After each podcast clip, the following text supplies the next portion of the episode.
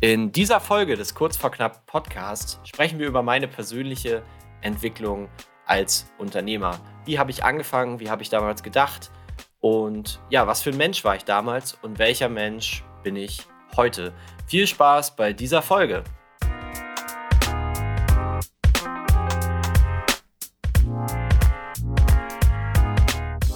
Herzlich willkommen zum Kurz vor Knapp Podcast. Hier erzählen wir von unserer persönlichen Achterbahnfahrt als Unternehmer. Mein Name ist Johannes und mir digital zugestaltet ist heute mal wieder Nikolas. Moin, moin. Hello, hello. Du klingst etwas erkältet, muss ich sagen. Du klingst ein bisschen angeschlagen. Ja, ich bin gerade selber auch ein bisschen überrascht. Äh, ich glaube, ich bin auch im, im Laufe des Tages, klang meine Stimme auch immer immer kränker, ähm, obwohl ich ja eigentlich schon wieder auf dem Wege der Gesundung bin. Ich hatte mir die letzten, über die letzten vier, fünf Tage hier äh, irgendwie was eingefangen. Ich weiß selber ja leider noch nicht so ganz was, weil ich natürlich dann doch wieder immer keinen Bock hatte, zum Arzt zu rennen. Aber irgendeine Art von Grippe könnte es halt vielleicht gewesen sein. Ich hatte auf jeden Fall das Fieber meines Lebens. Ähm, und das Fieber ist dann irgendwann ja weggegangen und dann wurde es irgendwann ein Schnupfen und aus dem Schnupfen wurde dann irgendwann ein Husten. Und den Husten trage ich jetzt noch mit mir rum ähm, und fühle mich auch noch ein bisschen angeschlagen. Ähm, aber im Prinzip wird es gerade wieder besser. So. Von da reicht es hoffentlich heute hierfür. Ja, da müssen wir uns ranhalten, solange du noch Stimme hast. Äh, okay. Ja, du bist gerade in Hoyan und willst vielleicht nochmal deine Aussage aus, dem, aus der letzten Folge korrigieren. Das ist keine große Stadt, richtig?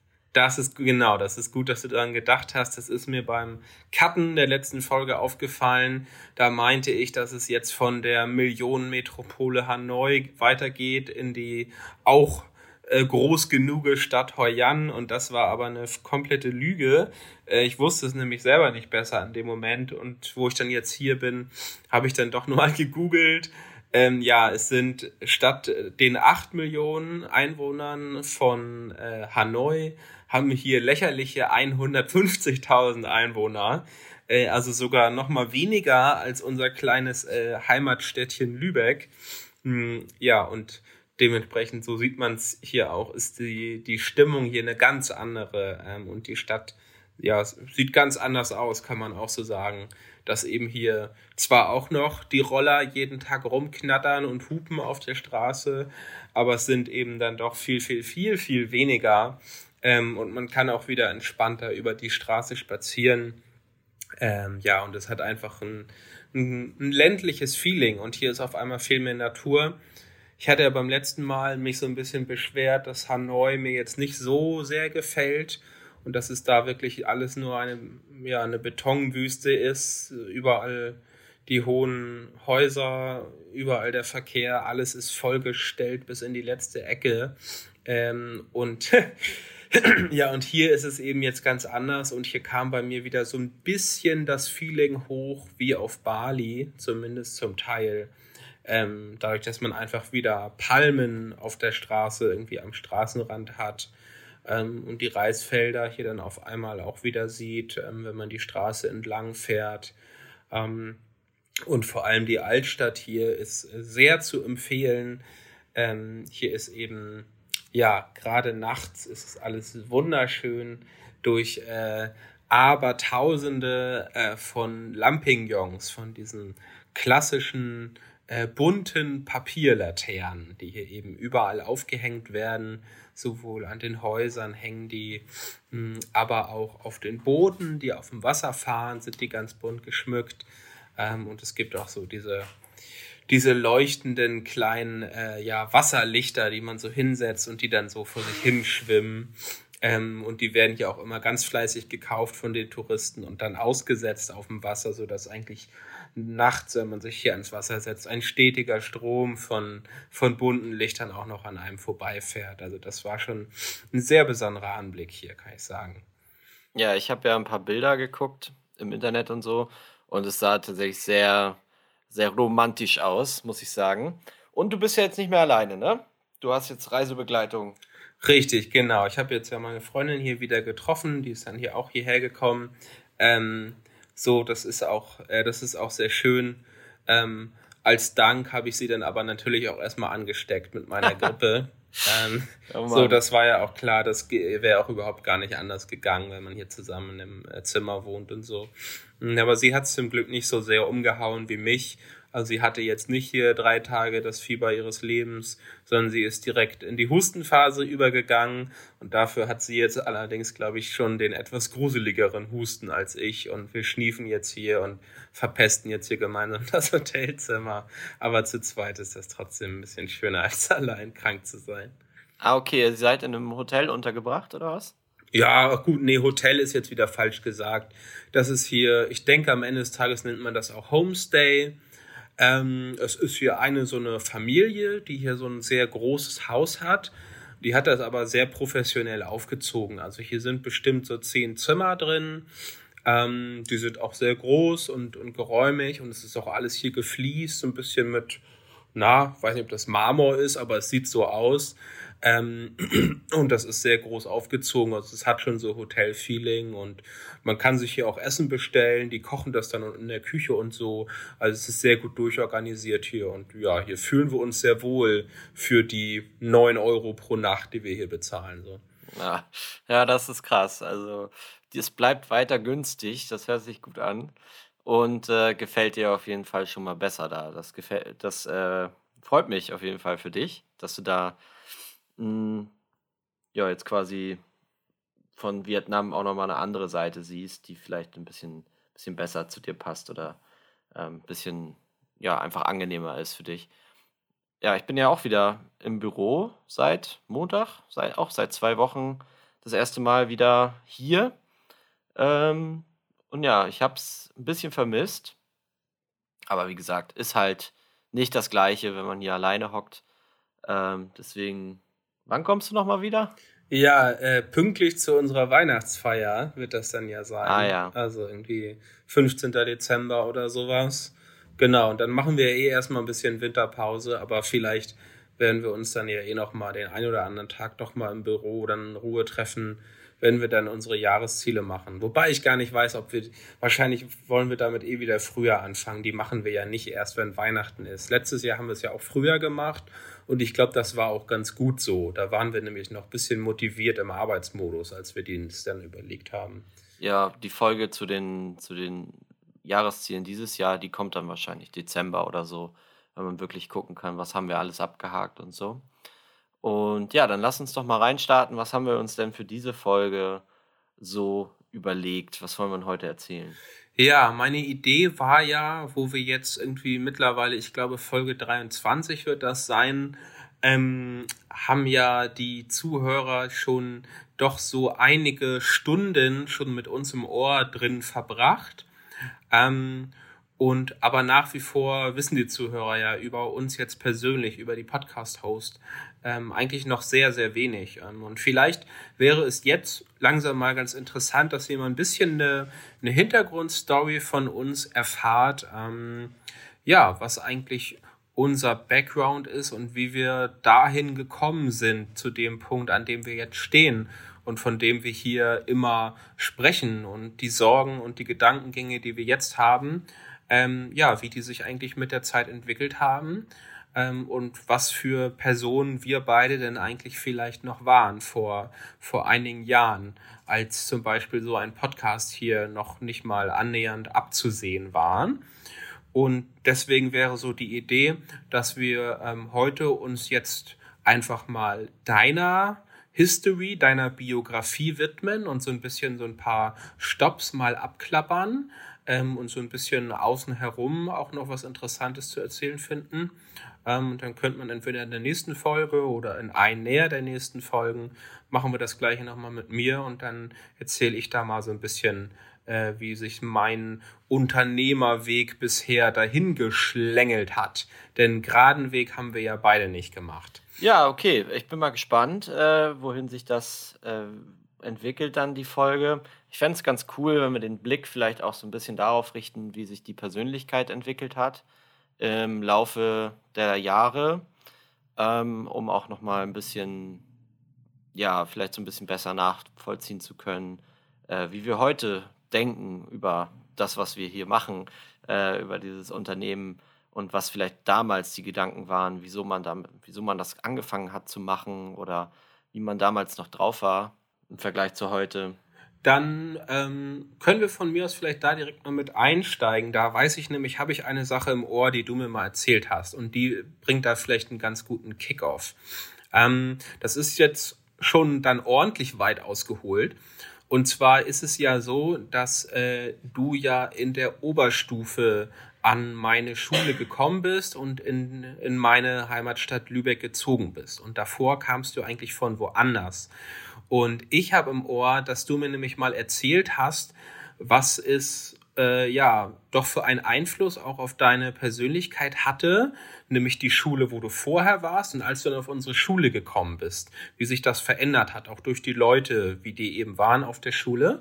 Und vielleicht ist das so ein bisschen dann der, der Moment, wo du mal sagen kannst, wie alt du damals warst und sozusagen mit, mit was für Charakterzügen vielleicht und vielleicht auch mit was für Denkmustern du denn damals gekommen bist aus der Stadt, wo du hergezogen bist. Hm. Ja, ähm, das ist ganz interessant, glaube ich. Ich habe vorher ja in Stralsund gewohnt, das ist in Mecklenburg-Vorpommern, vor der Insel Rügen liegt das. Und da habe ich gewohnt, da bin ich auch Großteil meines Lebens aufgewachsen mit meiner Mutter und meiner Schwester zusammen und bin dann irgendwann nach der Grundschule, gibt es dann in MV so eine Orientierungsstufe, das ist fünfte, sechste Klasse. Da gehen dann alle äh, zusammen auf eine Realschule und da wird dann am Ende der sechsten Klasse entschieden, okay, bleibt man auf der Realschule oder geht man auf ein Gymnasium. Das ist schon mal der erste Unterschied wahrscheinlich zu äh, der anderen Schule, wo du, äh, sage ich mal, zur Schule gegangen bist, äh, da ist es doch so, dass man äh, ab der fünften direkt schon aufs Gymnasium kommt oder auf die Realschule oder was auch immer, oder? Genau, da ist es so, dass am, am Ende der vierten Klasse das quasi entschieden wird, dann in welche der drei Stufen du kommst. So entweder du bleibst auf, kommst direkt auf die Hauptschule, so, oder du bist ein bisschen besser und wirst dann auf die Real geschickt, oder du kriegst deine Gymnasial Empfehlung sozusagen. Das sind die drei Optionen und da wird man dann hingeschickt und ja, manchmal passiert es dann noch, dass man dann im Laufe der fünften Klasse dann vielleicht gemerkt wird, es war doch nicht die richtige Entscheidung. Dann gibt es nochmal ein Downgrade vielleicht oder bei wenigen auch ein Upgrade. Aber so in etwa äh, ist das bei uns gelaufen. Ja. Ja, genau. Da ähm, war das bei mir auch ein bisschen anders schon, äh, weil alle anderen aus der, aus der Grundschule dann, wie gesagt, erstmal fünfte, sechste Klasse an einer Realschule gemacht haben.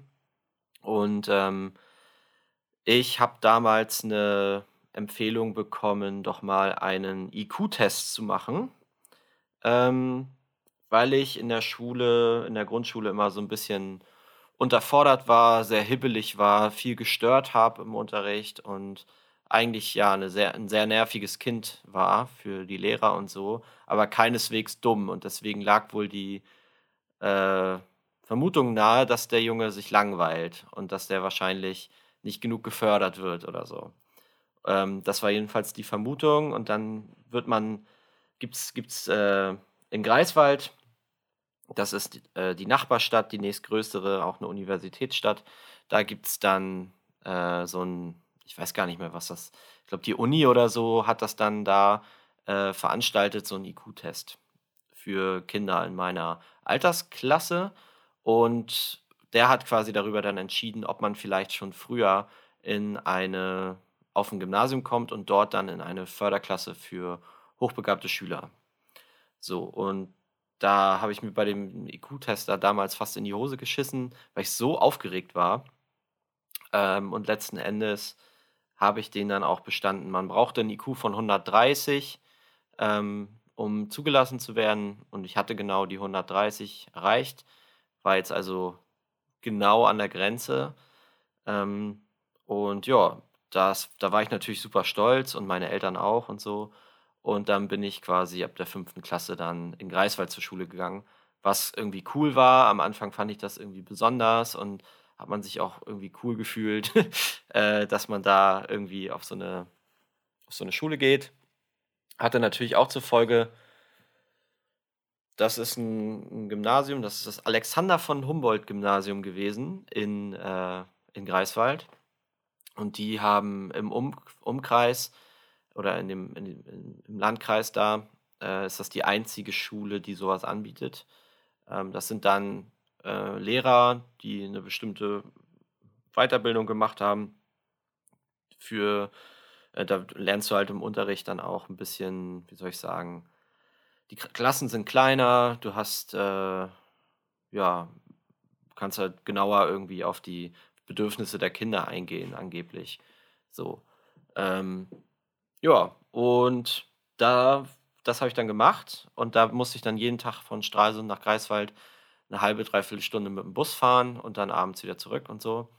Ähm, war natürlich auch mit vielen Problemchen verbunden, ähm, weil da hattest dann Freunde in Greifswald und hast aber selber in Stralsund gewohnt. Das war immer ein bisschen, bisschen doof, aber wenn man älter geworden ist, man, konnte man dann ja auch mit dem, mit dem Zug am Wochenende hinfahren und so. Also es war alles okay.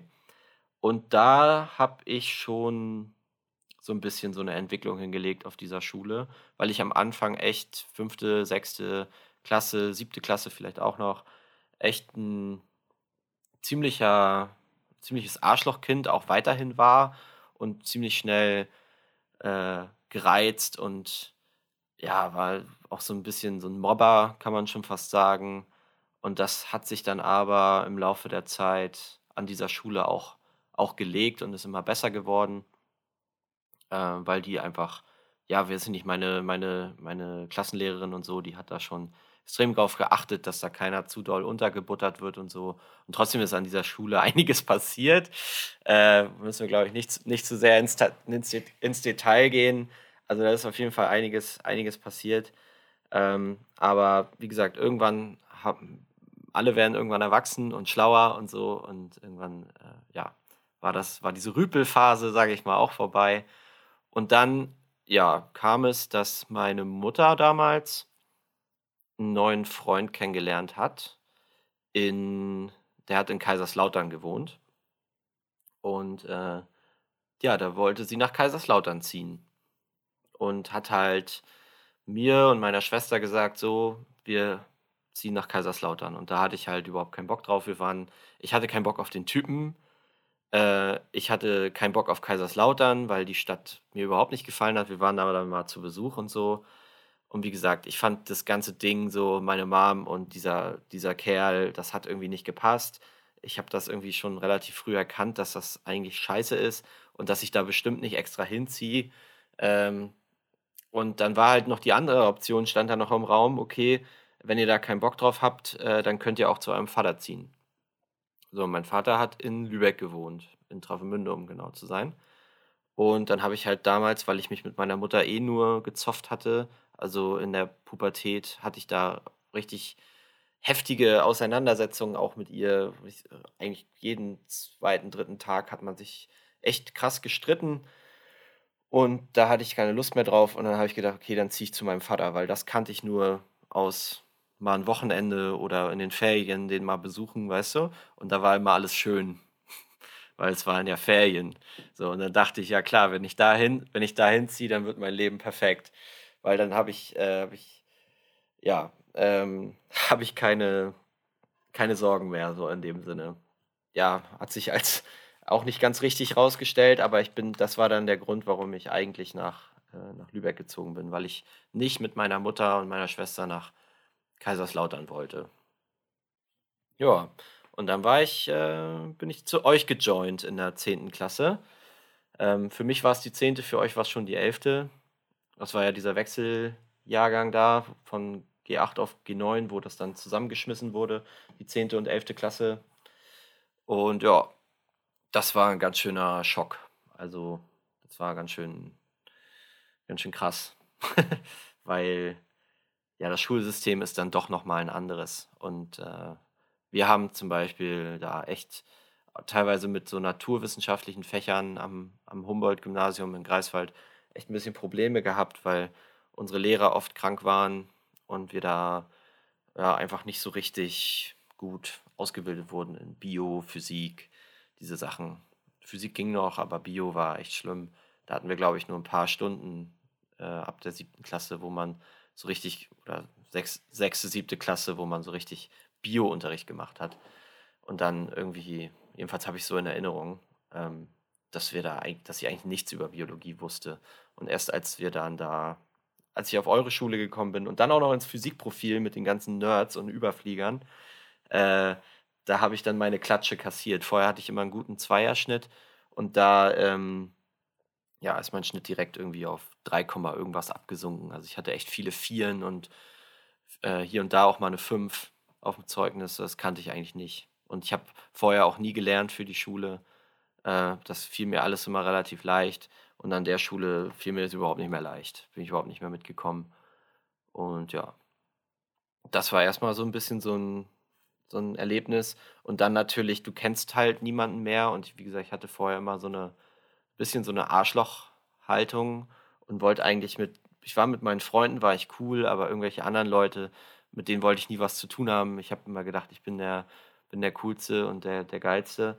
Und äh, ja, dann bin ich halt auf die Schule gekommen und kannte niemanden und musste auf einmal feststellen, dass ich äh, irgendwie, ja, die ersten Wochen eigentlich quasi überhaupt nicht wahrgenommen wurde. Also ich war eigentlich gar nicht da, weil mich keiner kannte. Die meisten dachten, ich komme aus der Klasse, weil das ja zusammengewürfelt wurde aus zwei Jahrgängen hat jeder gedacht, ah, der kommt bestimmt aus der, aus der anderen Klasse oder nee, der kommt bestimmt aus einem Jahrgang unter mir. Aber es ist nicht, also ich, die wenigsten kannten sich so richtig untereinander, haben sich mal gesehen oder so in diesem Klassenzusammenhang. Viele, da waren viele unbekannte Gesichter für die Schüler da und mein Gesicht ist dann da so ein bisschen untergegangen. Und da war ich sehr dankbar, dass du und äh, Niklas damals, Dahlhöfer, äh, so ein bisschen, ihr wart die ersten, die ich so damals kennengelernt habe, weil ich neben euch saß und ihr auch keine Berühr Berührungsängste hattet mit mir quasi als Neuling. Das war sehr hilfreich. Ja, ja, daran kann ich mich auch äh, tatsächlich immer noch irgendwie recht lebhaft erinnern. Ich weiß auch gar nicht warum, aber äh, ich glaube, den ersten Tag, wo du in die, in die Klasse reinkamst und dann da irgendwie da rumstandest, das äh, habe ich irgendwie noch, noch vor mir, die Erinnerung, obwohl es damals für mich eigentlich äh, nichts Besonderes daran irgendwie gab oder so. Aber irgendwie, weiß ich nicht, war es, ob das an dem Tag so, ja eben zufällig so war, dass neben mir da der, der Tisch frei war. Ich, ich glaube, Nikolas war, äh, Niklas war an dem Tag, glaube ich, krank oder so. Und dann wurdest du dahin platziert vom Lehrer und dann haben wir irgendwie miteinander gesprochen. Ähm, und ja, irgendwie hat das dann, ja, ich will nicht sagen, das hat funktioniert und von da an waren wir dann beste Freunde, aber wir hatten dann zumindest ein bisschen Kontakt. Mm, und so ging das dann ja irgendwie, irgendwie weiter mit der Zeit. Gut, das heißt, da hast du es dann also schon mal ein bisschen aus dem Osten von Mecklenburg-Vorpommern dann schon mal nach äh, Schleswig-Holstein sozusagen äh, geschafft. ja, und zu dem Zeitpunkt, als du bei uns irgendwie in die Klasse gekommen bist, Hattest du da schon mal irgendwelche ähm, Verbindungen zum Unternehmertum und irgendwas in der Richtung schon mal gemacht oder auch nur irgendwie gehört? Nee, gar nicht. Also das war alles noch äh, gar nicht irgendwie in meinem, in meinem Kopf. Ähm, das hat erst so nach und nach angefangen, ähm, weil mein Vater mir ja da, bei dem ich dann gewohnt habe, relativ viel Freiheiten gelassen hat. Nicht nur so Sachen wie, äh, keine Ahnung, was man isst und wann man nach Hause kommt und so, das war alles relativ locker bei ihm geregelt ähm, sondern auch so, wenn ich, wenn ich Ideen hatte und so, die ein bisschen außergewöhnlicher waren, ähm, ist er auch da offen drauf eingestiegen und da war jemand, mit dem man sich mal über so Ideen unterhalten konnte. Äh, der hat natürlich auch nicht alles gut gefunden, was ich mir so durch den Kopf gehen lassen habe. Das hat ja zum Beispiel dann angefangen mit, äh, mit Lioness damals. Das war so ein Network-Marketing-Shit. Ähm, damals hat das damit damit angefangen, weil Freunde von mir aus, aus Greifswald damit angefangen hatten und das bei denen, die mir das ganz toll verkauft hatten, ähm, dass Lioness ja übelst geil ist und dass man damit richtig viel Geld verdienen kann und so. Und äh, genau, das war mein erster, das war mein erster Berührungspunkt eigentlich. Ja, da können wir dann gerne mal äh, eine Minute äh, drauf, drauf verwenden. Das Ähm, kannst du vielleicht einmal, einmal kurz erklären, was war das damals? Weil auch da äh, erinnere ich mich auch dran und äh, unser damaliger Schulfreund Niklas nämlich würde jetzt auch äh, einmal, einmal laut lachen, wenn er das Wort Lioness hört. Ähm, ja, das war nämlich irgendwie so damals das Ding. Da kam der Nikolas mit um die Ecke und hat uns dann auch äh, super begeistert erzählt, dieses Lioness-Ding und hat es bestimmt irgendwelche Flyer oder irgendwie sowas dabei. Ich, auf jeden Fall weiß ich, dass ich damals irgendwie deren Branding und so war irgendwie total präsent ähm, und hattest dann da schon da krasse Ideen und, und hast damit, hast da auch schon, du hast dann nicht nur geredet, sondern du hast da auch schon Sachen gemacht. Und da erzähl gerne einmal kurz, was, was das damals für ein Wundersystem war und inwiefern du dich damals schon, schon reingehängt hast, dann damit was zu machen. Ja, ich habe mich damals da sehr reingestürzt. Ähm und habe das halt eben auch, auch wieder ähm, mich da, wie gesagt, an, an Freunden orientiert von mir, an Roland damals, äh, der hier auch schon mal zu Gast im Podcast war, ähm, der damals damit auch angefangen hatte. Und der hat tatsächlich ähm, auch damals schon kleine und mittelständische Unternehmen aus der Region für Lioness gewinnen können. Dazu muss man wissen, wie, wie hat das funktioniert damals. Also Lioness war eine Einkaufsgemeinschaft, wenn man so will. Ähm, du hast halt quasi, wenn eine Lioness-Karte bekommen und auch einen Online-Zugang zu einem Online-Portal. Und wenn du über Lioness ähm, eingekauft hast, dann hast du Cashback bekommen auf, dein, auf deine Lioness-Karte. So, das war relativ wenig, immer irgendwas zwischen 1, 2 oder mal 4 Prozent ähm, Cashback. Das hat zum Beispiel bei eBay funktioniert oder bei Otto, also auch bei größeren, ähm, größere Händler waren damit dabei. Und eben auch ähm, kleine und mittelständische Unternehmen sollten da nach und nach reinkommen, sodass halt die Karte für regionale Leute auch attraktiver wird, dass du zum Beispiel an deiner Tankstelle äh, mit deine, deine Lioness-Karte vorhalten kannst und beim Tanken zum Beispiel Cashback bekommst, was ja ein großer Ausgabenpunkt ist für viele Leute. Oder bei deinem lokalen Stromanbieter oder bei deinem lokalen äh, Lieblingsitaliener so, wo du einmal die Woche essen gehst und so. Und das hat Roland so ein bisschen vorgemacht. Der hat dann in Greifswald angefangen, so kleinere Unternehmen dafür zu gewinnen. Äh, muss man auch mal dazu sagen, der war zu dem Zeitpunkt auch gerade mal 17, 18 und ich war 15. das muss man mal dazu. Ich, ich durfte diese Lioness-Mitgliedschaft eigentlich noch gar nicht haben. Also die hat man erst ab 16. Ich habe dann mein, ähm, einfach äh, meinen äh, mein Alter gefälscht, da ein anderes Geburtsdatum angegeben. damals, damals ging das noch und habt auch die Unterschrift, weil wenn du unter 18 bist, brauchtest du die Erlaubnis deiner Erziehungsberechtigten, die habe ich dann auch gefälscht, die Unterschrift. so, und dann, äh, dann ging das los, dass der kleine 15-jährige Nikolas durch Lübeck gezogen ist, weil Lübeck ist ja ein krasser neuer Markt, ist ja eine große, ist ja eine große Stadt. Einmal natürlich alle meine Freunde bequatscht, wie geil das ist und dass man da ja auch Freunde werben kann und dann kriegt, wird man von deren, das ist nämlich diese Schneeball, die schneeballige Sache an dieser Geschichte ist, dass du halt Freunde wirbst ähm, und du dann auch, wenn die einkaufen und Cashback bekommen, äh, dass du daran beteiligt wirst an diesem Cashback. Das waren 0,5 Prozent. Ähm, also angenommen, du hast äh, dir eine neue Couch gekauft bei eBay für 1000 Euro und hast deine Lioness-Karte vorgehalten, dann hattest du 2% Cashback das heißt, du hast dann da irgendwie äh, 20 Euro zurückbekommen und von diesen 20 Euro habe ich, äh, wie gesagt, oder ich habe 0,5% Cashback bekommen. Das heißt, äh, von diesen 1000 Euro, die du ausgegeben hast, habe ich dann 5 Euro bekommen. So. Und immer wenn das 5 Euro erreicht hatte, konnte man sich das auszahlen lassen. Das war damals das Prinzip. Und ja, das war mega geil. Äh, fand ich jedenfalls, und wollte das jedem aufquatschen, den ich irgendwie kannte. Und bin dann auch durch Lübeck gelaufen mit Flyern und Werbematerial, was man damals selber kaufen musste. Das ist ja das Absurde bei diesen ganzen Network-Marketing-Sachen, dass die Leute blind einfach ihr eigenes Geld in die Hand nehmen, um für irgendeine Firma Werbung zu machen. Also das musst du mal schaffen, dass du so eine Armee hast aus, aus Leuten, die bereitwillig Werbematerial kaufen bei dir um für deine Firma zu werben. Wie geil ist das denn? Also Lioness hat sich in den, äh, hat sich wahrscheinlich ins, ins Fäustchen gelacht und gefreut. Und natürlich gab es auch so für die besten äh, Leute, die am meisten Leu Menschen ins Netzwerk gebracht haben oder die meisten Firmen ins Netzwerk gebracht haben, äh, gab es dann auch riesige Veranstaltungen in Dubai, Paris, keine Ahnung, sonst wo, ne? Und äh, da hat man natürlich, das war schon so eine Community und da wurden untereinander auch so Videos rumgeschickt und alle wollten da unbedingt hin. Und irgendwann wurde es dann ganz verrückt. Äh, das würde jetzt zu weit führen, aber es gab dann nachher noch so ein, gab, ist dann auf, in mehreren Märkten gelauncht worden. Also nicht nur in Deutschland, Österreich und der Schweiz, sondern auch europaweit, dann irgendwann auf anderen Kontinenten. Also es ist richtig groß geworden. Ähm, und ich weiß gar nicht, ob es das heute noch gibt, keine Ahnung. Ähm, auf jeden Fall ist das richtig groß geworden.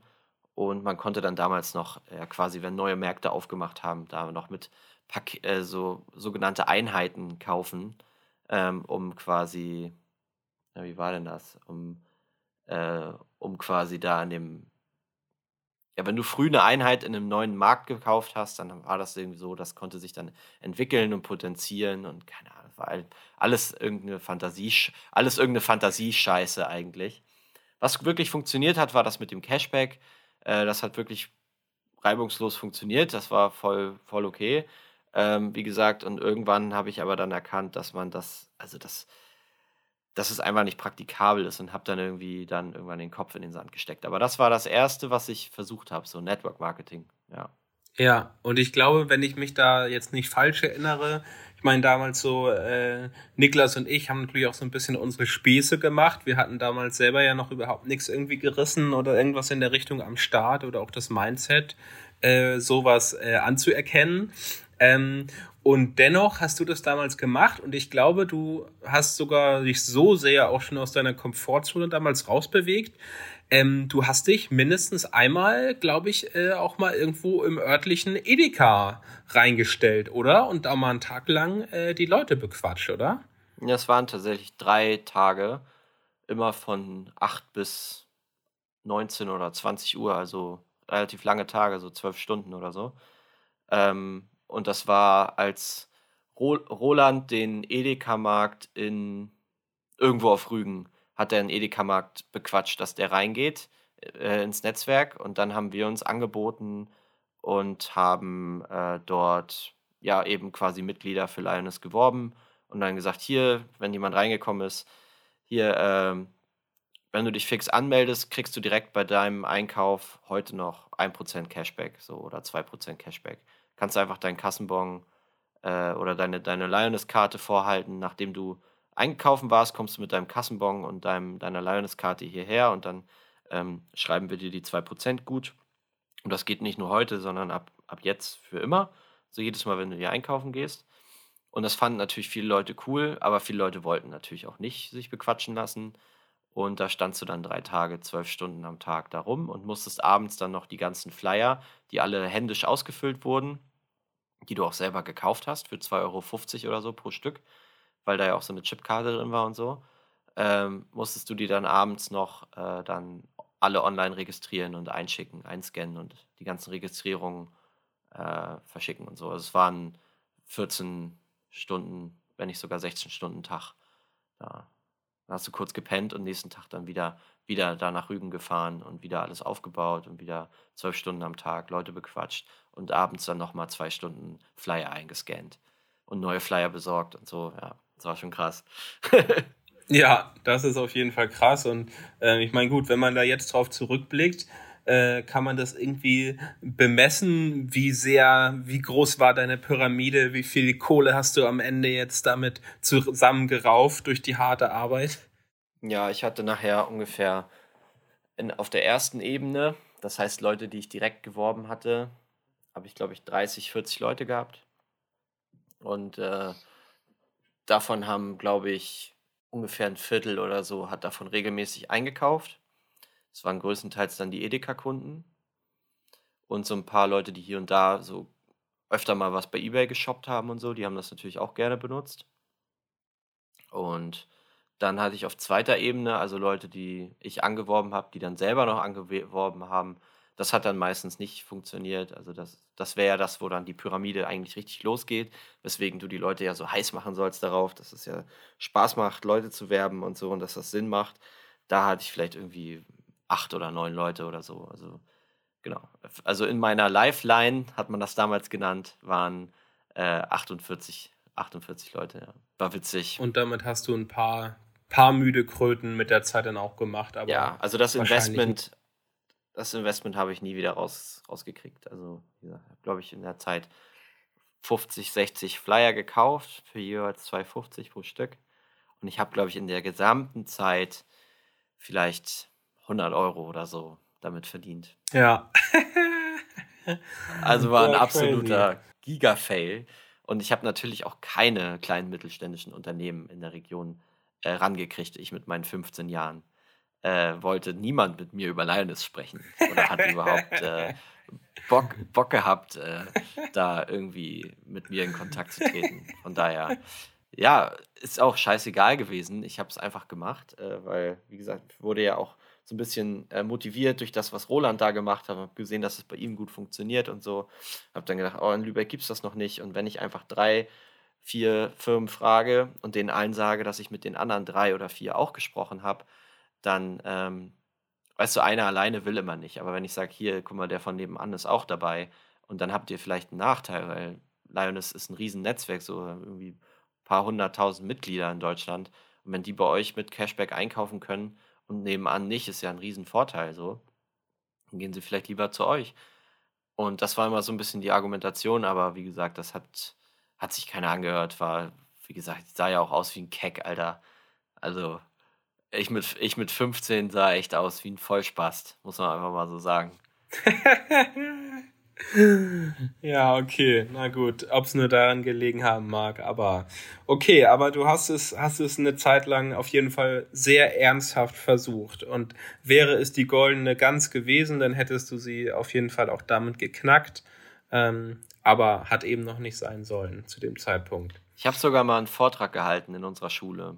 Ich habe sogar von Herrn, von unserem Schulleiter damals einen Raum gemietet, extra um Lioness Meetup zu machen mit 15.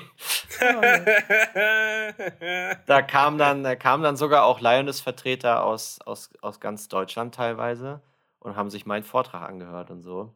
Und dann habe ich denen erzählt, wie ich jetzt hier den Standort Lübeck entwickeln werde und so. Da kann ich mich noch dran erinnern. Und die einzigen Gäste, die da waren, waren irgendwelche ja, Leute aus meiner Klasse oder so, die halt sich das reingezogen haben und ich habe damals ja auch gesagt, wenn du dich anmeldest, kriegst du 5 Euro.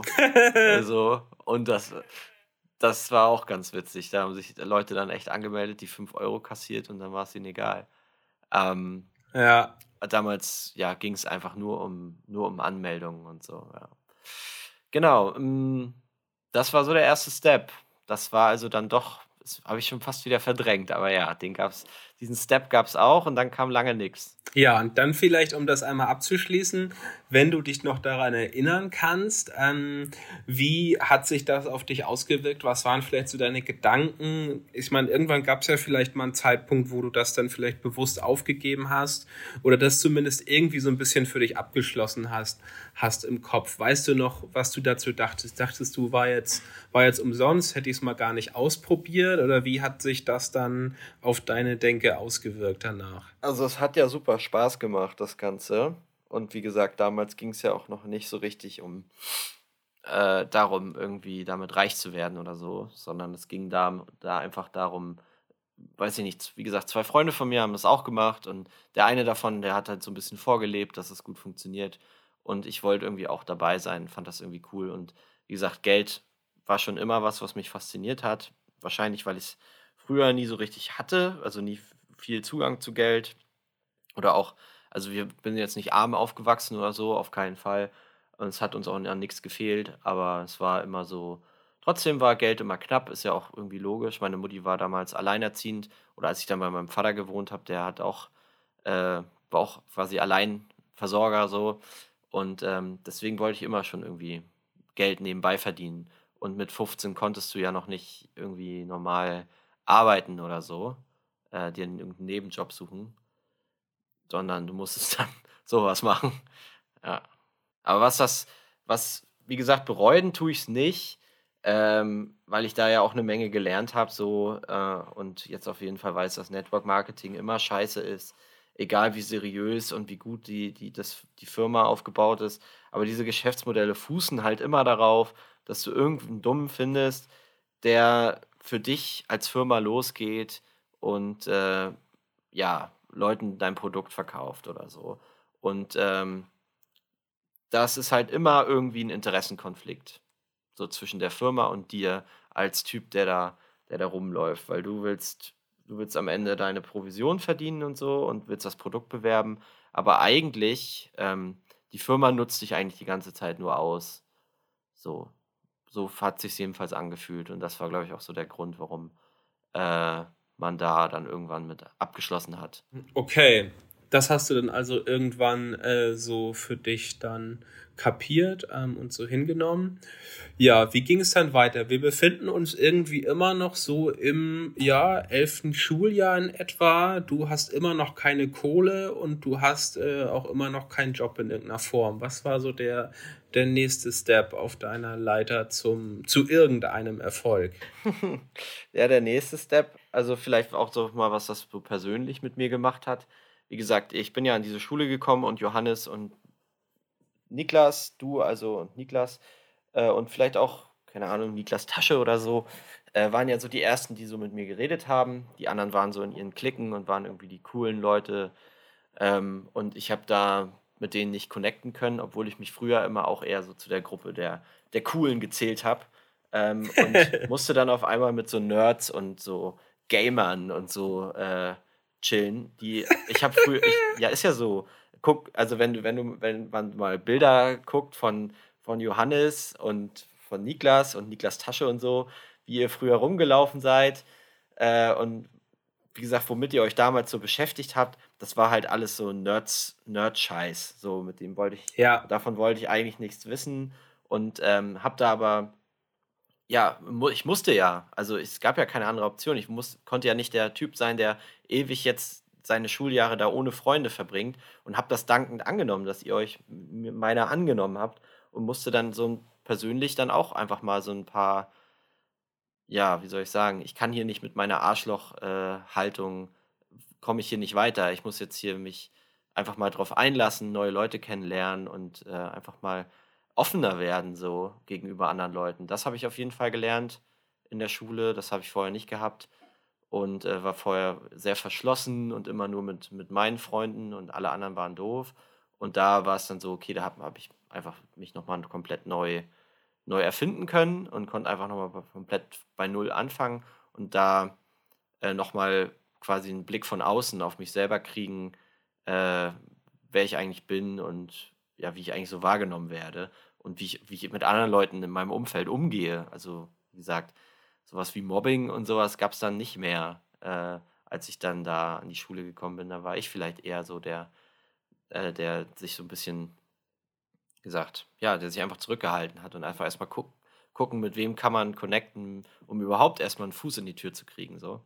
Das hat auf jeden Fall was verändert. Und genau, ähm, oder weiß ich nicht, wie, willst du darauf nochmal eingehen? Ich meine, du bist ja Bestandteil davon, äh, von dieser Geschichte. Ähm, ja, also ich fand, wie, wie habt ihr mich denn wahrgenommen damals, als ich da neu hingekommen bin? Ab, abgesehen davon, dass ich euch mit irgendeinem so Lioness-Quatsch belabern wollte.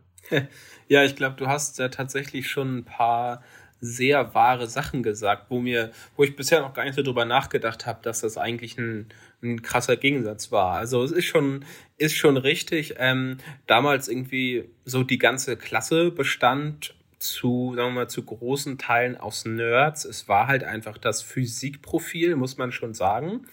Ähm, viele von denen waren sehr schlaue Köpfe.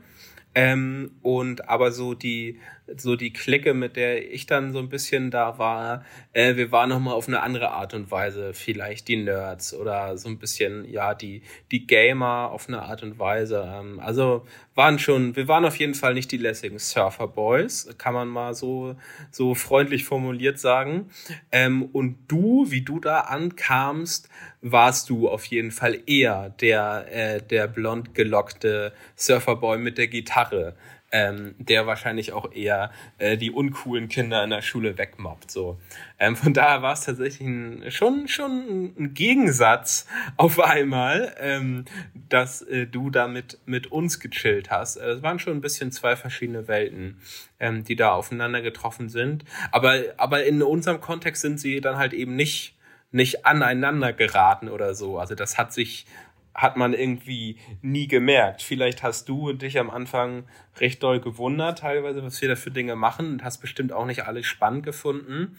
Ähm, aber ich glaube, das hat vielleicht so in beide Richtungen ein bisschen aufeinander, aufeinander abgefärbt. Ähm, ja, und ja, hat dann vielleicht damals dir eben auch so ein bisschen äh, geholfen, das vielleicht ein bisschen, bisschen mehr aus der Inside-Perspektive auch zu sehen, was das für Dinge sind, für die wir uns damals vielleicht interessiert haben. Und ja. Auf jeden. Und es gab dann ja mit, das nächste Jahr war dann ja das Jahr der Veränderung, wenn man so will.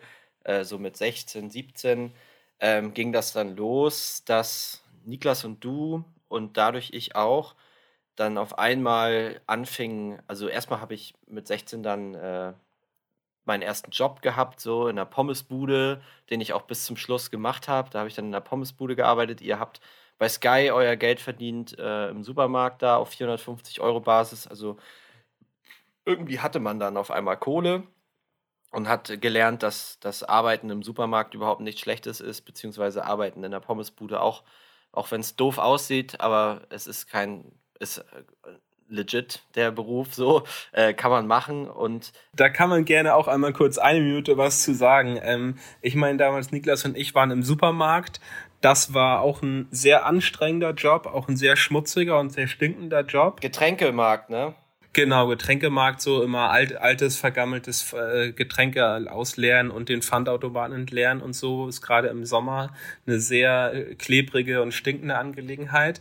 Aber insgesamt war das trotzdem alles ganz fein so. Es war halt eine seriöse, große Supermarktkette, für die wir da irgendwie gearbeitet haben.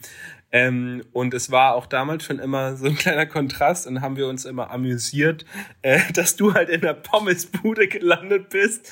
Vor allem, weil eben auch naja, ich will nicht sagen, das war eine unseriöse Pommesbude, aber die haben dich da auch schon rangenommen, wenn ich mich recht erinnern kann, oder? Also du hast auch da damals ähm, ist, glaube ich, nicht leicht gehabt und das ja trotzdem durchgezogen. Ja, das ist äh, seriös sind die schon irgendwo, aber das sind halt einfach in der Gastro ein bisschen andere äh, Arbeitsbedingungen so. Ähm, und da hast du auch, das wurde damals ja auch erst eingeführt, so mit Mindestlohn und so. Und ich habe halt einfach immer nur den minimalen Lohn bekommen und auch keinen bezahlten Urlaub oder so ein Blödsinn, obwohl sie es eigentlich hätten machen müssen. Und auch, äh, ja, teilweise habe ich dann da auch mehr gearbeitet als, äh, oder ich habe mich, ja, ich habe mich da eigentlich von vornherein echt versucht reinzuhängen, weil ich einfach froh war, dass ich was gefunden habe ähm, was ich so nebenbei machen kann und habe da am Anfang echt ungern gearbeitet und dann aber spätestens nach einem halben Jahr oder so hat das echt Bock gemacht. Also äh, war das echt cool, weil man dann auch mit den Leuten mit den Leuten cool war. Und klar, äh, das, am Anfang lachen die Leute darüber, weil du hast immer diese weißen Shirts an und im Laufe des, deiner Schicht landen da bestimmt ein Kilo Ketchup drauf.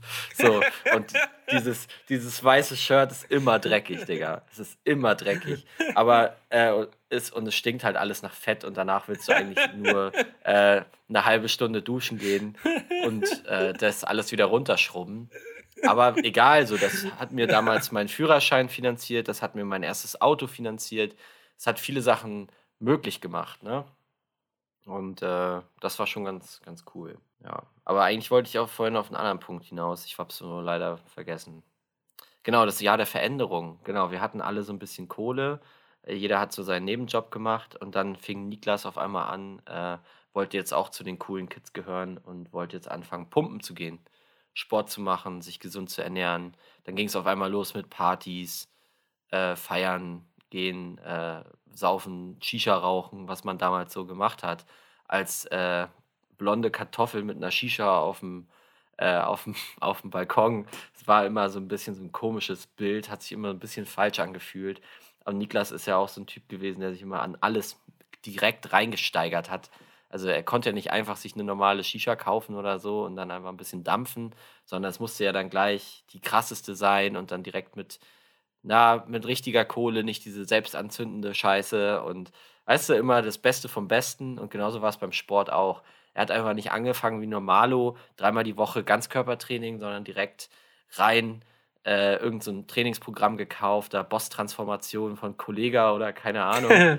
äh, und direkt rein, jeden Tag, no excuses, den ganzen, also weißt du, den Fitness-Shit da richtig durchgezogen.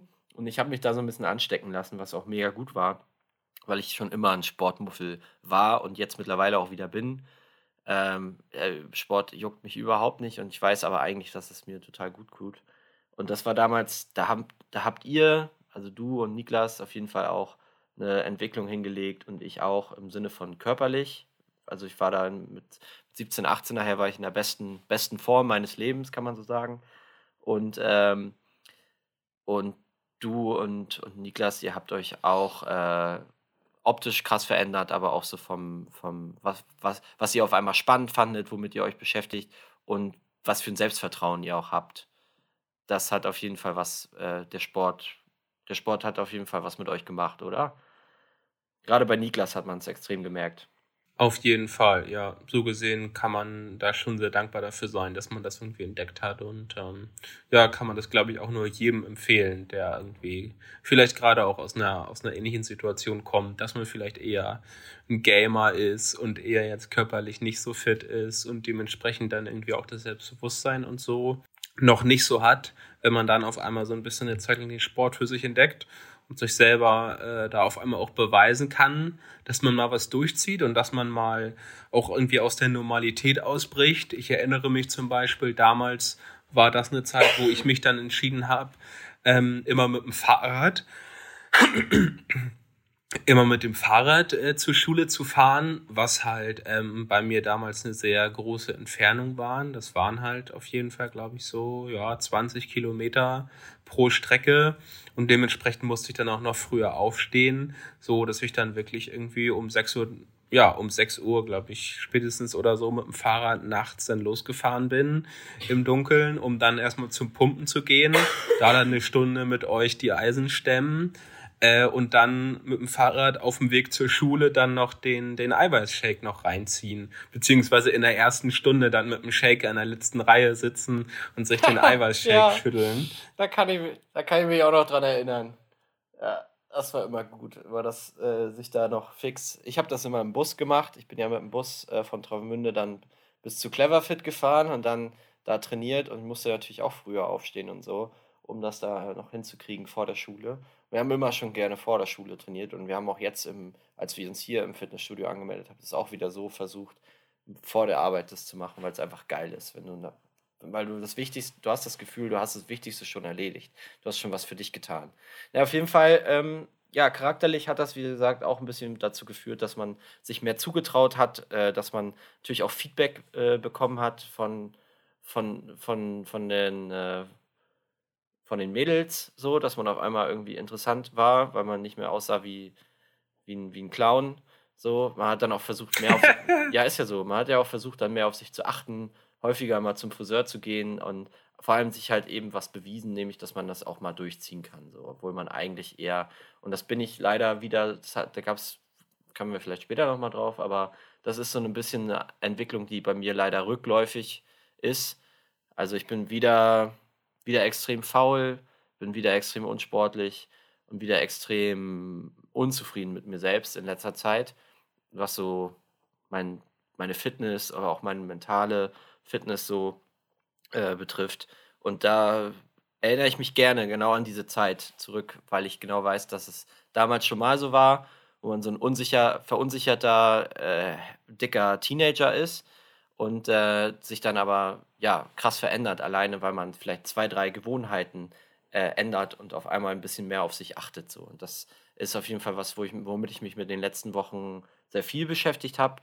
Ähm, einmal, wie war das damals und auch, ähm, wie kriege ich das heute wieder hin, weil ich merke, dass es bei mir ja einfach aktuell ein Thema ist, dass man sich nicht mehr so wohlfühlt in seiner Haut und auch mit seinen, mit seinen Gedanken nicht mehr so nicht mehr so wohl fühlt. Aber damals war das auf jeden Fall äh, genau das Richtige, genau das, was wir, was wir gebraucht hatten.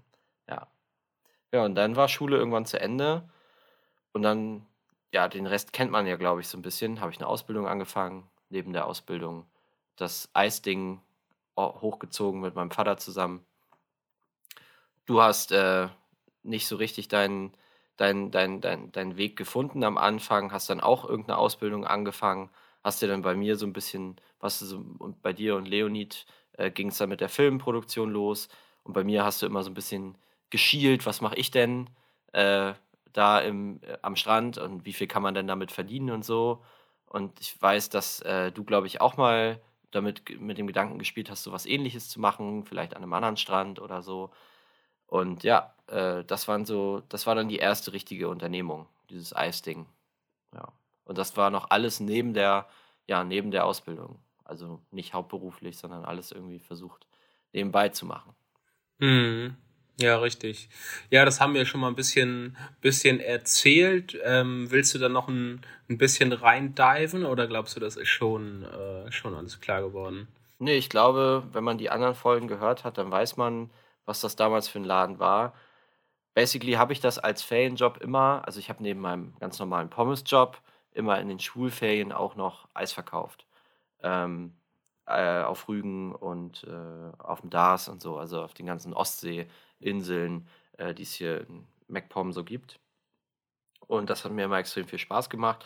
Und ich weiß halt, dass wir in Travemünde, oder ich wusste halt, dass wir in Travemünde, was auch ein Ostseestrand und ein Kurort ist, das nicht hatten. Und das habe ich mir immer gedacht, das kann doch auch da funktionieren. Warum macht das da keiner und so? Und dann habe ich das einfach weil ich ja meinen Pommesjob nicht mehr machen konnte während der Ausbildung wegen den Arbeitszeiten. Und Ferienjob konnte ich dann auch nicht mehr machen, weil du hast dann ja auf einmal keine Ferien mehr, sondern sowas wie Urlaub. Äh, und der ist ja deutlich weniger, als was man so gewohnt ist während der Schulzeit. Irgendwie sechs Wochen Sommerferien gab es nicht, da hattest du so sechs Wochen dann Ferien über das ganze Jahr. Ähm, deswegen, ja, habe ich noch irgendwas gesucht, was man nebenbei machen konnte. Und da fing es dann auch so an, dass ich mich so beschäftigt habe mit äh, finanzieller Freiheit und auch so ein paar Bücher gelesen habe und so. Und äh, dann relativ früh wusste, okay, ich mache die Ausbildung hier, aber danach muss ich irgendwas machen. Ich kann nicht meinen normalen Job danach machen. Ich muss irgendwie mich noch weiterentwickeln, wenn ich irgendwann finanziell frei sein will. Und habe nach irgendwas, irgendeiner Möglichkeit gesucht, wie ich, ja, irgendwas nebenbei, wie ich nebenbei Kohle verdienen kann. Ich wollte immer schon viel Kohle haben, ist einfach so. So ein bisschen plump, aber so. war einfach immer schon mehr Geld als alle anderen. Jedenfalls damals war mir das total wichtig. Und du warst da auch so ein bisschen so ein Beispiel, weil ich war immer neidisch. Johannes hat es irgendwie immer geschafft, mit seinem Geld richtig gut zu haushalten während der ganzen Schulzeit. Wenn irgendwas war, Johannes hatte immer Geld. Und ich bin mit meinem Taschengeld nie ausgekommen. Ich habe das nie hingekriegt. Oder auch mit meinem Job dann später habe ich es auch nie hinbekommen. Ich habe es immer bis zum letzten ausgereizt. Und Johannes war schon immer so ein sparsamer Typ. Und du hast mich da ein bisschen geprägt. Du hattest immer Geld. So, und ich hatte nie, egal wie viel ich oben reingehauen habe, äh, war Ausbildungsvergütung war ja auch gut und so, aber ich hatte trotzdem nie, nie Kohle. So. Also wollte ich immer was nebenbei machen, um noch mehr, noch mehr, noch mehr. So, was letzten Endes war das cool, hat es auch auf jeden Fall eine Menge Spaß gemacht. Aber vielleicht nochmal, ähm, als das mit dem Eisding funktioniert hat, also nachdem das erste Jahr rum war, äh, ich gesehen habe, okay, ich krieg hier, ich kann hier tatsächlich Mitarbeiter beschäftigen, ich kann hier tatsächlich ähm, selber meine Wochenenden opfern, meine Ferien opfern oder meinen Urlaub opfern und äh, ich kriege am Ende aber auch einen entsprechenden Return. Zum einen, weil das Spaß macht, zum anderen, weil man auch, weil es sich finanziell sehr gut gelohnt hat und weil dieses Geschäftsmodell aufgegangen ist. Alles, was wir uns da überlegt haben, wie wir das organisieren, wie wir das äh, Eis an den Strand kriegen, wie wir die Leute rankriegen. Das hat alles funktioniert. Und das war so ein äh, Moment in meinem Kopf oder wo sich im Kopf so ein Schalter umgelegt hat. Und deswegen war dann ähm, ganz klar, okay, das ist geil, aber das kann man nicht weiter skalieren. Ich habe ja dann nach Möglichkeiten gesucht, das weiter auszubauen. Es ist leider nicht skalierbar gewesen, aufgrund von, kann man ja so sagen, Politik einfach. Also das ist politisch nicht gewollt wenn man so will, oder von den Gemeinden nicht gewollt, von, den, von dieser ganzen Vetternwirtschaft in der Gastronomie nicht gewollt, dass da jemand kommt und sich da einmischt in die gegebenen Strukturen. Und in Travemünde war es halt möglich, aber an allen anderen Stränden in der Umgebung bist du da auf Granit gestoßen. Ja, und dann habe ich halt ganz schnell gesucht, okay, was kann ich denn jetzt im Winter machen? Weil Sommer war Eisgeschäft und im Winter muss ich auch irgendwas machen. Und da haben wir uns dann ja irgendwie wiedergefunden auf irgendeiner Ebene und haben dann habe ich, ich weiß nicht, ob ich dir, habe ich dir von FBA erzählt?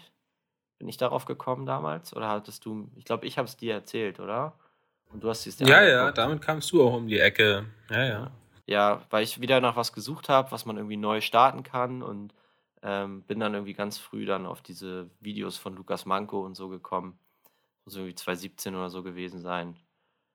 Und ja, das äh, war dann irgendwie das von neben diesen ganzen anderen Geschäftsmodellen so das, was viele auch immer erzählen, so das, was am wenigsten scammy klang und irgendwie nachvollziehbar war und irgendwie logisch.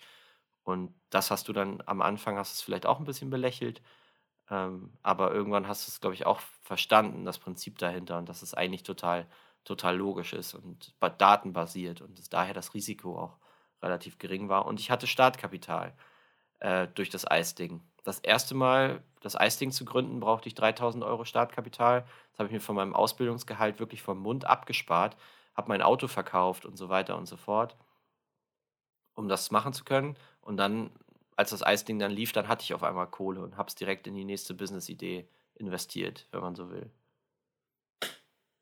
Ja. Also erstmal einmal, einmal diesen initialen Erfolg mit einer, mit einer Selbstständigkeit oder mit einer eigenen Idee, das beflügelt einen schon, wenn, wenn mal was funktioniert. Oder?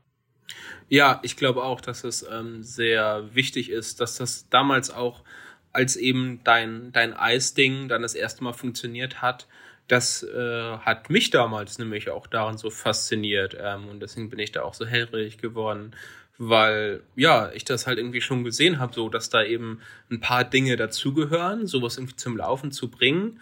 Aber so die Grundidee war halt so leicht verständlich. So, er kauft jetzt Eis beim Eishersteller und dann fährt er da irgendwie mit seinem gammeligen Auto zum Strand und dann verkauft er den Leuten das Eis da wieder so. Und okay, und das funktioniert. Und das hat er jetzt ein Jahr lang gemacht. Und äh, die Touristen bezahlen da diese Wucherpreise für das Eis. Das ist ja cool. Ähm, und das hat das damals irgendwie schon, hat auf mich auch diese Wirkung gehabt, weil ich habe irgendwie dich vor mir gesehen. Ich kannte dich als Mensch. Irgendwie wusste, ja, dein Papa hängt da irgendwie vielleicht auch noch mit drin, unterstützt dich, ist aber irgendwie auch nur ein Mensch und auch kein, kein Unternehmer mit Erfahrung sozusagen.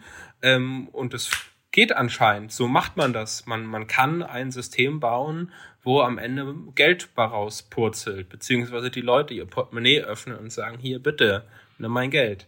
Ähm, das ist auf jeden Fall ein sehr, glaube ich, ein sehr wichtiger Schlüsselmoment irgendwie, den wahrscheinlich die meisten irgendwann mal haben oder der auf jeden Fall so powerful ist, wenn du den einmal hast, dann kannst du daraus äh, ja sehr viel ziehen und zu sagen, okay, dann mache ich jetzt auch sowas. Es, es kann funktionieren. Ich muss es nur irgendwie hinkriegen, aber es geht.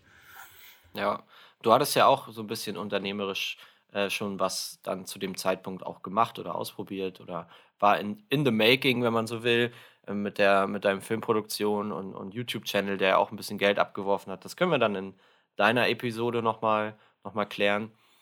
Aber ja, letzten Endes habe ich dich dann angesteckt mit dem, mit dem Gedanken, noch ein FBA-Business zu machen dann wollten wir es eigentlich parallel gleichzeitig machen und irgendwann haben wir dann zusammengeschmissen und gesagt, wir machen es zusammen, ist irgendwie einfacher, äh, weil ich hatte, wie gesagt, Ausbildung, den Eisjob und dann noch das Ding. Alles drei war alleine dann doch ein bisschen viel und deswegen haben wir uns das, ja, haben wir das zusammen gemacht.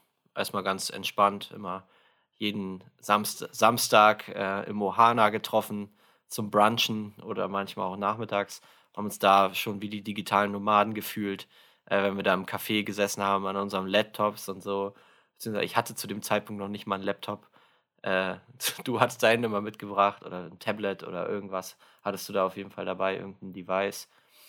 Ja, ähm, genau, und da haben wir dann, das war dann unsere Ideenschmiede, das Ohana in Lübeck, eigentlich eine ganz nette, eine ganz nette Bar. Kann man nur empfehlen. Da werden, da werden Ideen geboren. Ja, und wie gesagt, das ist so ein bisschen mein Werdegang und wie ich es auch schon angesprochen habe, äh, ich erinnere mich da gerne dran zurück, äh, gerade an diese Zeit, wo so alles im Wandel war, so Oberstufe, 11., 12. Klasse und dann, wo das dann losging mit dem Eisbusiness, weil das war einfach, ja, das war einfach alles perfekt so. Ich hatte da meine erste Freundin zu dem Zeitpunkt. Ich sah echt gut aus. so, ich habe äh, meinen Pommesjob gehabt, so ich war mit dem Abi endlich durch. Äh, dann hat meine Freundin damals zum richtigen Zeitpunkt mit mir Schluss gemacht, nämlich nach dem Abi, Anfang der Ausbildung, weil die hat mich auch irgendwo auch immer ein bisschen limitiert und zurückgehalten. und hab dann, war dann quasi, ich sah gut aus, war Single, hatte Geld und alles war top. So, das war der, das, na, ist ja so. Das war der, das war der Sommer meines Lebens. Und ich habe noch zu Hause gewohnt. Ich habe quasi keine Expenses gehabt. So, ich konnte das Geld einfach raushauen auf der Travemünder Woche, Partymeile, eine Woche, jeden, jeden Tag besoffen und vorher und am nächsten Tag dann trotzdem an Strand und Eis verkaufen. Das war einfach geil. Du war, dein Leben bestand eigentlich nur aus Arbeiten, Arbeiten, Arbeiten und Feiern. Das war, dazwischen gab es eigentlich nichts. Du hast entweder hast du, war ich in, ich war morgens um sechs in der Ausbildung oder um sieben spätestens, dann 14 Uhr fertig, nach Hause kommen, Eis bestellen, Inventur machen, die Leute auszahlen, hier Stundenzettel ausfüllen, dies, das, äh, die Karren sauber machen oder keine Ahnung, irgendwas war immer. Und abends dann immer, äh, am Wochenende dann immer mit den, mit den, mit den Jungs an den Strand gefahren, selber Eis verkauft, völlig fertig nach Hause gekommen, fix duschen und abends dann feiern oder in die Bar oder irgendwo hin. Also das war eigentlich eine geile Zeit. Und wie gesagt, mental war ich da auch so eingestellt, dass mich eigentlich nichts stoppen kann und eigentlich alles für immer so weitergehen kann. Und körperlich ging es mir auch gut und war ich auch fit und so. Und da will ich wieder so ein bisschen hin. Und da arbeite ich jetzt dran, dass ich wieder zum Sport gehe, dass ich mich wieder gesünder ernähre und dass ich ja vor allem wieder zum Sport gehe und wieder so ein bisschen Selbstvertrauen und mir selber wieder beweise, dass ich was durchziehen kann. Mich aus dieser Müdigkeit, aus diesem satten Gefühl, was man jetzt irgendwie hat, was ich ja schon mal thematisiert habe mit dir, da muss ich, da müssen wir wieder rauskommen. Kann nicht angehen so. Kann nicht so bleiben. Ja, ich denke, äh, das kann man wahrscheinlich als sehr ähm, inspirierendes und offenes Schlusswort für diese äh, ja, sehr gute Folge nehmen. Hm. Oder hast du noch was anderes, was du noch als letztes äh, Statement mitgeben möchtest? Nee, ich glaube einfach, man darf nie aufhören, an sich zu arbeiten. Und ich habe lange, lange jetzt nichts mehr für mich gemacht und aufgehört, an, mich, an mir zu arbeiten. Und das einfach immer alles so hingenommen, wie es kommt. Dass ich immer dicker werde, dass ich immer fauler werde, dass ich immer länger schlafe, immer unproduktiver werde und so. Und habe das einfach immer so abgetan, als wäre das einfach normal so. Aber ist es nicht. So, ich will wieder zurück äh, zu dem, ja, zu dem Status, den ich mal hatte. Ähm, und ich will einmal wieder eine Maschine werden. Ich kann ja mal berichten, äh, wie, der, wie, der, wie, der, wie, der, wie der Prozess so läuft. Aber ich will einfach dieses Feuer zurück, neue Dinge anzugehen und so und mich wieder besser fühlen und so. Und ja, ich werde jetzt eine Maschine, Digga. Nächstes Jahr, Sommer, sehe ich wieder aus wie, wie früher. Ich schwöre dir. Ich mache jetzt hier die Prediction und wenn das nicht so kommt, dann äh, kannst du mich irgendwo an den Baum nageln. Ja, dann ist ja gut, dass wir uns äh, immer noch nicht abgemeldet haben aus dem, aus dem Gym, dass dann auch jeden Monat abgebucht wird. Zahlen fleißig 30 Euro im Monat seit sechs Monaten. Ja, ohne dass wir, ein, ohne dass wir einmal da waren, ey. Ist ganz schlimm. Ja, und wenn du wieder da bist, wenn du wieder in Deutschland bist, äh, dann werde ich dich da auch hinschleppen.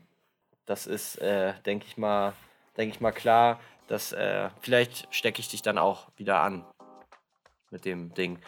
Vielleicht äh, auch ernährungstechnisch, mal gucken. Also ich, unsere Subway-Tage und unsere Döner- und Asiatentage hier im Büro, wo wir einfach jeden Tag irgendwo anders, irgendein anderes Fastfood fressen, die sind dann vielleicht auch gezählt. Äh, dann gibt es vielleicht doch eher Rohkost und Salate und so. Ja, da finden wir einen Weg. Auf jeden Fall. Alright.